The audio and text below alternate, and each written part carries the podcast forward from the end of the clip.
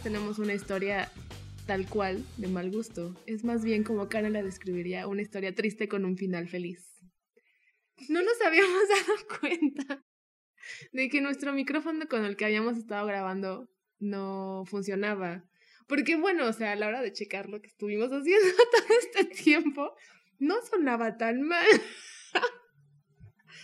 Pero sí, nuestro micrófono anterior no servía. Entonces lo hemos arreglado y aquí estamos de regreso. Nuevas y mejoradas. Solo mejoradas, no es cierto. Nuevas no. Con nuestra voz original. Así que sean bienvenidos a un episodio más de Mal Gusto, en donde las malas películas finalmente obtienen el reconocimiento que se merecen. Vamos a platicar sobre todas aquellas estrellas en el Paseo de la Infamia, su origen, datos curiosos y lo más importante, por qué tienes que verla sí o sí.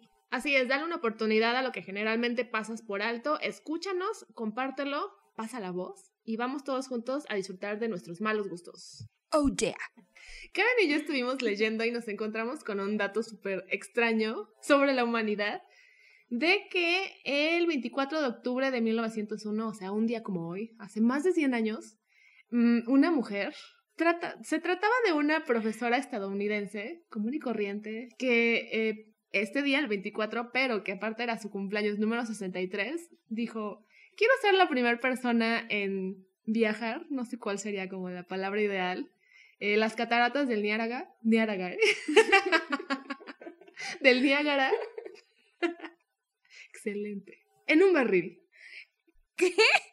¿A quién se le ocurre eso? O sea, voy a cumplir aparte 63 años, ¿por qué no?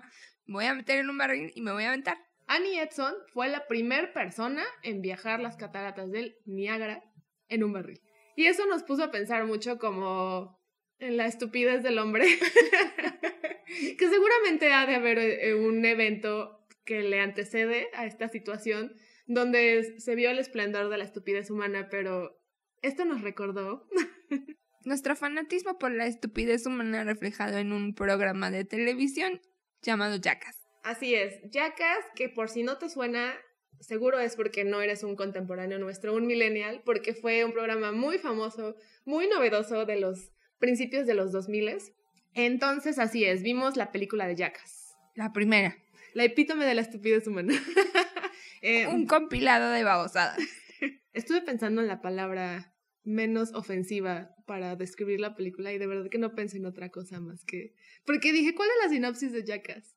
¿Cuál es para ti? ¿Cuál es la sinopsis de Jackass? Un montón de tarados haciendo cosas que no deberían de hacer. Lo siento, pero yo sí le estuve dando una buena pensada y dije, no, a la hora de describirla voy a, voy a decir, son un grupo de adultos haciendo, haciendo pendejadas. o sea, lo siento, pero... Em, así es, Jackass es una película del 2002 que se deriva de la serie reality de comedia del 2000, Jackass, de MTV, seguramente te suena. Fue una serie creada por Johnny Knoxville y aunque no lo crean, Spike Jonze. El mismo Spike Jonze que escribió, dirigió, produjo Hair, y otras películas por ahí. Jackass, tanto la película como la serie, más que nada la serie es como la, como que la tenemos muy cerca a nosotros como millennials, eh, cerca de nuestro corazón, de nuestra juventud, no nuestra juventud, porque todavía somos jóvenes, de nuestra adolescencia. Pero de nuestra más juventud. y no solo millennials, la verdad es que la generación X y quizá la Z sí les ha de sonar esta, este nombre. Fue una serie pues bastante sonada, bastante exitosa, tuvo tres temporadas y después cuando em, no cancelaron la... Terminó, ¿no? Terminó bien la serie. Bueno, no había mucho que terminar. Decidieron hacer una película y esto se extendió, hicieron tres películas y todavía otras dos que fue como el extended cut, ¿no? Entonces Tal cual, son cinco películas de hombres haciendo tonteras. ¿Qué? Así es. Em, esta película que nosotras vimos dura hora y media y supuestamente contiene 55 sketches que varios de ellos solo son como gente saludando. Pero bueno, 55 sketches diferentes. Y em, respecto de las críticas, que bastante entendible es que sobran las críticas, este la que más me llamó la atención a mí es una que decía, me estoy riendo de ustedes, no con ustedes.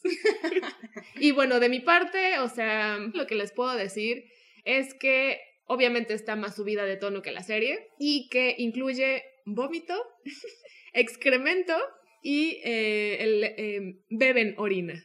Entonces... La combinación ganadora. y regresando, ¿no? O sea, ¿y de qué trata Jackass? De estupideces. Sí, entremos de lleno. ¿Por qué, Karen? ¿Por qué alguien debería ver? Primero que nada, cabe mencionarse, esto es muy importante, ojo. Si tenían pensado ver la película o la serie para recrear algo de lo que ven en la película, por favor, no lo intenten en casa. Esto está hecho por idiotas profesionales. Así es que, si no quieren terminar en el hospital, confórmense con verlo y reírse. Así es, muy importante. Y bueno, el primer sketch creo que es uno de los más graciosos. Eh, Johnny Knoxville, que básicamente es como el protagonista de esta serie, de esta película también, claro, va a uno de esos establecimientos donde se rentan autos. y bien serio. Ah, para eso, pues hay que recordar que no existían los celulares como los existen ahora. Entonces, eh, mete una cámara, este, eh, mete una cámara oculta y él es la única persona que entra al establecimiento y pide un carro y todo muy serio, ¿no? Sale y yo casi casi parece que le da vuelta a la manzana y se baja y pinta el carro con un aerosol. Le pone un número y lo siguiente que vemos es por qué le pone un número, porque se lo lleva, no sé cómo se llaman esas cosas. Como los monsters, monster trucks, ¿no? Sí, y hasta eso lo, lo adecúan el carro, lo abren y le ponen unos tubos para que no se, se venga abajo con los choques. Y a mí me, lo que me impresiona es que de verdad la broma no para hasta que no se le sube un carro y están, o sea, yo creo que estuvieron a nada de verdad de matar al protagonista, o sea, y ya el caso es que de verdad acaban por completo con el carro. Yo no sé cómo sigue andando el carro y lo lleva de regreso al establecimiento y todavía el, el dueño así como, ¿qué es esto? Johnny Knoxville, se lo regreso, es que choqué con un perro. me encanta la justificación. Le pegué a un perro. Eso no es de pegarle a un perro. De ahí continúan varios, varias intervenciones de la misma calaña. Yo como que no, o sea, cuando los veía que estaba pues chavita, la verdad, es que no dimensionaba, creo, las, las cosas que hacían. estoy de acuerdo. Entonces esta vez sí me, sí me divertí mucho, pero también me sacó mucho de onda porque yo estaba genuinamente preocupada. O sea, yo decía, güey, se van a morir. Neta, en cualquier momento se van a morir. Ya es la edad, ¿qué está pasando? Y emitía un gritito como de mamá, así de, válgame. ¿Qué es eso? Jesucristo, se van a matar. Me pasó exactamente lo mismo. ya no me siento tan mal. Lo siguiente es. O sea, ya de ahí, como realmente no hay una trama, no les puedo decir pasa esto, pasa lo otro, porque les voy a arruinar la película. Claro. Básicamente es una hazaña tras otra. Y lo siguiente que me dio risa es que creo que es en ese sketch en donde están, o sea, solo están en su cuarto. o sea, nada más están en su cuarto y agarran una hoja de papel y, y, se hacen cortes con hojas de papel. ¡Qué Pero lo que me da risa, me parece que es en ese sketch, que el, y nunca lo había pensado, el pobre camarógrafo, todo lo que tenía que ver y, y, y, no voltearse porque lo tiene que grabar. Entonces, al camarógrafo, digo, de todo lo que hacen, esto es lo que le da asco, que se estén cortando con hojas. Entonces le empieza a dar asco y sale en, en, la, a cuadro y no sé, hace cuánto se llama, Pepito. Eh, documentarista, vegetariano. sí, lo vi. Entonces eso me dio mucha risa, así como, es vegetariano, va a vomitar. y sí vomita. Spoiler alert. Cabe mencionar que Van Marguera es mi favorito de Jackass, junto con sus papás. Entonces, en la parte en la que hace la broma... con sus papás. ¿Cuál es tu jackass favorito? Sí, por favor, también déjenos en los comentarios quién del cast es su jackass favorito. ¿Quién es tu jackass El mío es Van Marguera. Eh, la broma de los fuegos, fuegos artificiales no tiene madre. Yo si hubiera sido este Phil o April, es su mamá, es, no, ya lo hubiera amarrado. No sé qué hubiera hecho con él, porque todas las bromas que hace Bam es a expensas de sus pobres padres y sus papás. Yo no sé, yo no entiendo cómo no les dio diabetes o un infarto o algo así, porque la neta sí se pasaba. Y pues bueno, lo mejor es la reacción de sus papás. Porque su papá solo era como, ¿qué te pasa? Ya déjame. Ya. Ya va. O sea, yo me hubiera parado y le hubiera reventado en la cabeza y el papá era así como, ¿qué te pasa? Ya, cálmate. Bueno, entonces, Bam es tu favorito.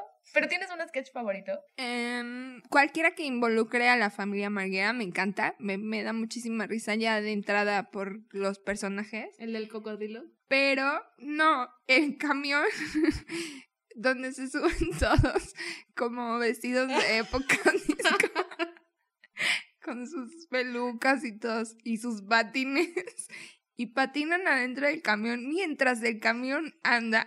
Patinan entre comillas. me parece la cosa más estúpida, estúpidamente graciosa del mundo. Y al final dicen algo súper gracioso. Como, esta fiesta estuvo bien chafa. ¿Qué es lo que dicen al final?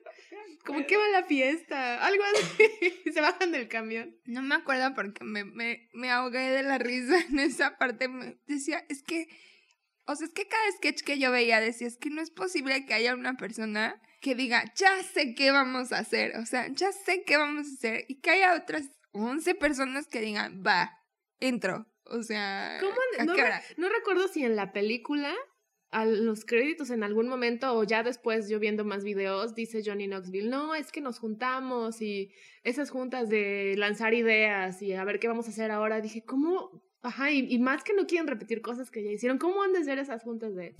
Hay que meternos a un tráiler con patines y el tráiler lo manejamos a máxima velocidad. O sea. Eso me sorprendió y ese creo que es de mis sketches favoritos, la verdad. Ya para el final, la verdad es que las, las bromas que conllevan pirotecnia, cohetes y todas esas cosas sí me, sí me hicieron sufrir mucho, me pusieron muy nerviosa. No las disfruté porque me pareció como riesgo innecesario. Ya les digo que esta vez como desde otra perspectiva sí decía, pero qué carajo, o sea, ¿qué, ¿quién se le ocurre en estas cosas? ¡Qué necesidad! ¿Qué necesidad? Finalmente llegan con la broma maestra que no se las vamos a spoilear. Solo les podemos decir que conlleva objetos en lugares que no deben ir. Ya no, no sabía qué era lo que ibas a decir. es que fueron tantos sketches que no recuerdo cuál fue el final. Ese fue el final. ¡Tarán! Sí, ¿eh? Muy... qui- Quise decir rescatable, pero no, muy impresionante. Así es que no les podemos contar más a detalle de esto porque no tiene ni pies ni cabeza, solo es una secuencia de broma tras broma tras broma tras broma pesada. Eso sí, involucra muchas risas, sangre, cualquier tipo de fluido corporal y, em, Experiencias cercanas a la muerte. y un montón de idiotas. No podemos de- definitivamente contarles más al respecto de la trama, entre comillas. Así que procederemos con los datos curiosos. Jackass, la serie, eh, comenzó por una idea para una revista, de parte de Johnny Knoxville. Johnny Knoxville básicamente es como el pilar de, de esta joya. Él llevó la idea a una revista y quería como probar en él artefactos de autodefensa. Esa era básicamente la idea. Parece que el director de la revista le, le gustó o le llamó la atención la idea y le dijo que estaba bien, pero que si quería ahora, en vez de hacerlo, o sea, como reportaje para la revista, que si se dejaba grabar o algo así. Y creo que ahí fue donde se mudaron a video. La película fue hecha con 5 millones de dólares y terminó recaudando solo en Estados Unidos 60 y a nivel mundial 79 millones. De 5 a 79 millones de dólares. Por hacer tonterías. Y una aquí. Rodaron uh, un total de cuatro semanas. Después se fueron por dos semanas a tomar el patrocinio de una cervecera que les regalaron.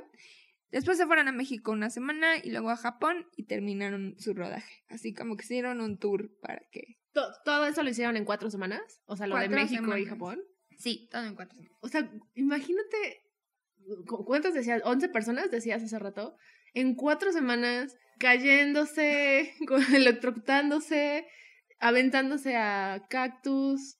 ¿Qué hor- no tenía idea en cuatro semanas. Todo es para su diversión, muchachos. Todo es para su diversión. Véanla, ¿ya ven? Eso sí, eh, nunca eh, trataron de, de ocultar que, que sí, decían que empezaban casi siempre las grabaciones ya fuera de la serie o de, la peli- de las películas con mucha energía, muy contentos y que para los últimos días ya, este, ya, ya veías a gente llorar, eh, súper acabados mental y emocionalmente. Hubo uno de ellos que dijo que incluso llegó a sufrir estrés postraumático y que por mucho tiempo le costaba eh, dar la vuelta por las calles porque estaba esperando que le saliera una mano gigante para golpearlo en la cara. Esa era de mis sketches favoritos. ¿Sabes qué película es? Como ya la última, ¿no? Cuando los productores terminaron de verla, lo único que pudieron decir fue, vamos todos a ir al infierno. Así es que esa es una, para mí es una buena descripción de lo que ustedes pueden encontrar en la película. Y para no hacerles más spoilers, estos son los datos curiosos que encontramos de estas de esta película. Y pasamos a nuestra pregunta más em, polémica de, de su podcast favorito. Mag, ¿esta película pudo ser peor? Sí, definitivamente. este, o sea, yo creo que es, es una, es una buena idea. Es una buena película, simplemente es muy controversial.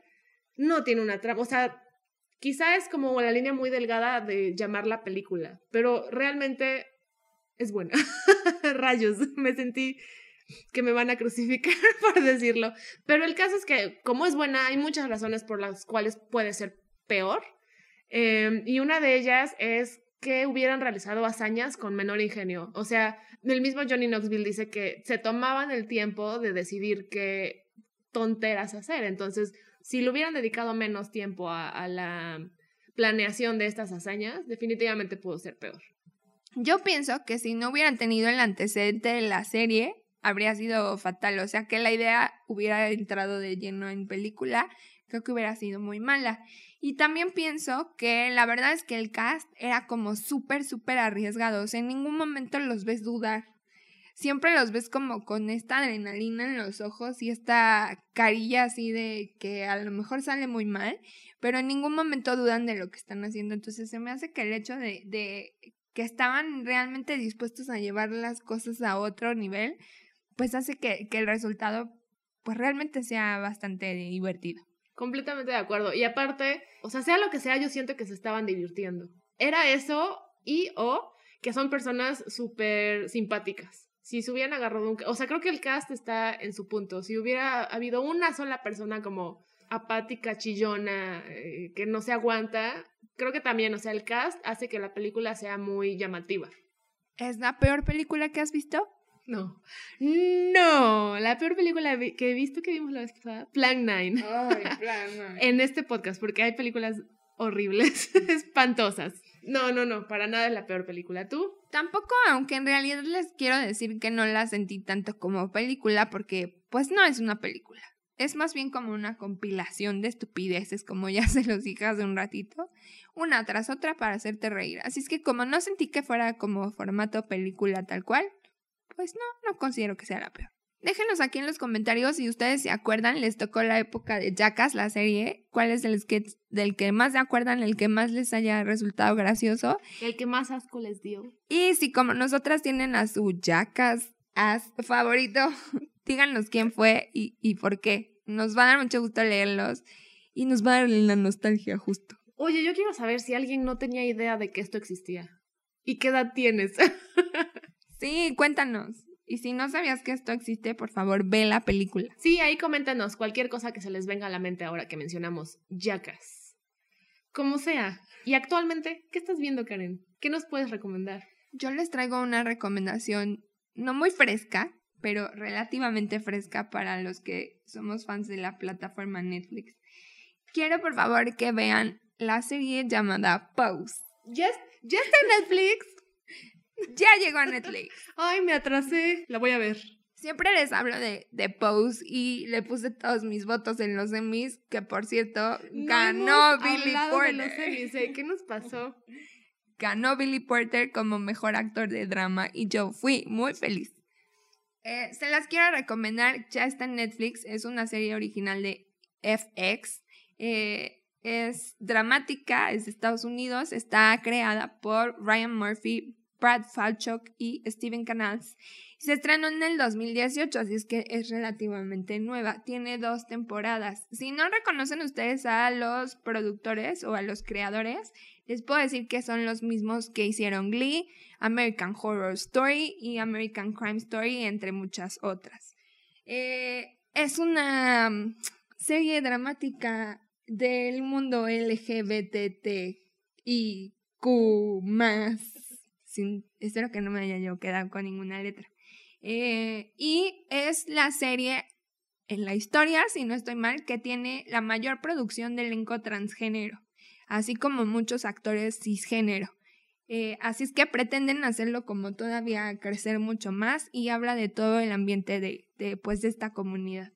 Si ustedes han visto RuPaul, conocen todo lo de las drags, si han visto el documental Paris is Burning, es muy parecido, es como llevado al drama. Y ya les dije, tienen dos temporadas, em, está muy, muy entretenida y van a terminar como de conocer sobre todo el origen de, esta comunidad. Entonces está padre, véanla. Ya están las dos temporadas en Netflix. Yo sí, definitivamente la voy a ver. ¿Desde cuándo me la habías recomendado? Pero me enteré de que iba a llegar a Netflix y dije, mejor me espero. Y no sabía que ya había llegado, entonces la voy a ver. Hablando de ver tus recomendaciones. The category is. la vez pasada había yo hecho un voto muy serio sobre ver Marianne. Vi, ya no me acuerdo, pero creo que vi como tres capítulos. Está buena me, cada vez que hablas de ella dices que no está tan tenebrosa, entonces estoy esperando a, que baje el espanto. ¿A poco sí te asustaste? No asustarme, pero sí está como tensa. Hasta ahora me está llamando, me está gustando bastante, entonces gracias por la recomendación. You are welcome. Ahora puedes ver posts para relajar, relajar el ambiente. Acepto, completamente. Em, yo esta semana vi Crazy Rich Asians. Creo que solo había recomendado series hasta este momento y finalmente voy a recomendar una... Hace mucho que no veo una buena película, ¿eh? ¿Qué está pasando? Em, sí, de hecho esa película es del 2018, es una comedia romántica y en español se llama Locamente Millonarios. Em, el, el, cast está completamente, me parece, em, integrado por eh, gente asiática. Podría darles los nombres, pero la verdad es que la mayoría ni siquiera son conocidos, que bueno es lo de menos, ¿no? Pero el nombre más conocido es Aquafina, ahorita está sonando mucho. Empezó como una rapera, es, es una persona muy graciosa y muy interesante. Vale toda la pena. Me encanta Aquafina. Y bueno, la película, no les he contado de qué trata, son básicamente como una pareja de novios jóvenes. Y de repente el novio le dice, oye, ya es momento como de que conozcas a mi familia, ¿no quieres ir a Singapur porque va a haber una fiesta muy grande y me gustaría que ahí los conocieras. Y ahí es donde se empieza a dar como situación tras situación en la que se revela porque la novia no sabía que el novio es extremadamente millonario. Entonces básicamente se trata como de distintas situaciones que se van desarrollando a causa de que ella no sabía como todo, toda su historia.